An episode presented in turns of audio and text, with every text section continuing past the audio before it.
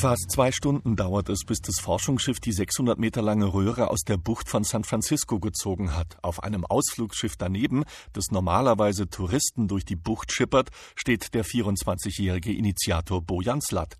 Er ist umringt von Dutzenden Kamerateams aus aller Welt.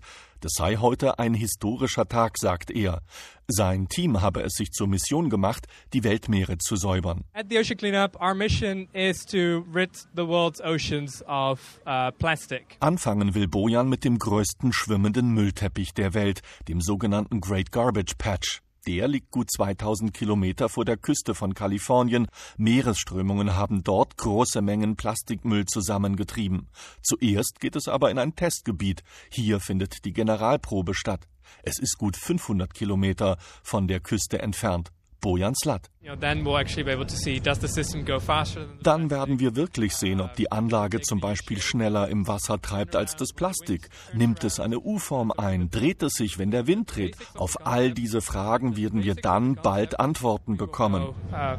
Very, uh, very soon. System 001 heißt die schwarze Schwimmnudel. An ihr hängt ein Kunststoffvorhang. Er reicht drei Meter tief ins Wasser. Wie ein gigantischer Fangarm soll sich die Röhre dann auf dem Meer treibend U-förmig um den Plastikmüll legen.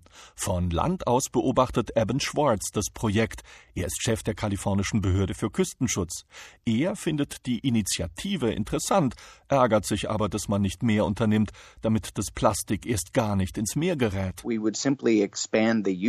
Wir müssten nur bestehende Systeme weiter ausbauen, zum Beispiel Filter und Netze an unseren Kanalisationssystemen anbringen. So könnten wir verhindern, dass ein Großteil des Plastik an der kalifornischen Küste überhaupt ins Meer gespült wird. Umweltschützer befürchten, dass nicht nur Plastikmüll in dem Fangarm hängen bleibt, sondern auch Meerestiere. Initiator Bojan Slat bittet um Geduld. Lasst uns die Anlage doch erst einmal testen, sagt er. Natürlich kennen wir nicht alle Antworten, deshalb testen wir ja. Wir haben das System so konstruiert, dass sich keine Meerestiere darin verfangen können. Um wirklich sicher zu gehen, müssen wir jetzt eben testen. Deshalb bringen wir die Anlage ins Meer. Als sich das Schleppschiff der Golden Gate Bridge nähert, ist es umringt von Segelbooten. Hubschrauber kreisen bei strahlend blauem Himmel über der Bucht. Ocean Clean-Sprecher Jos Dubois hat Gänsehaut. Uh, das war sehr emotional. Wir haben uns dauernd ausgemalt, wie es sein würde. Es war verrückt.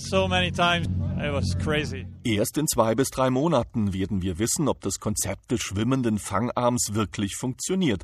Schiffe sollen dann alle zwei Monate den Fangarm leeren und den Plastikmüll zum Recyceln an Land bringen. Wenn die Idee von Bojan Slat aufgeht, will der 24-Jährige 60 solcher Anlagen auf den Weltmeeren installieren.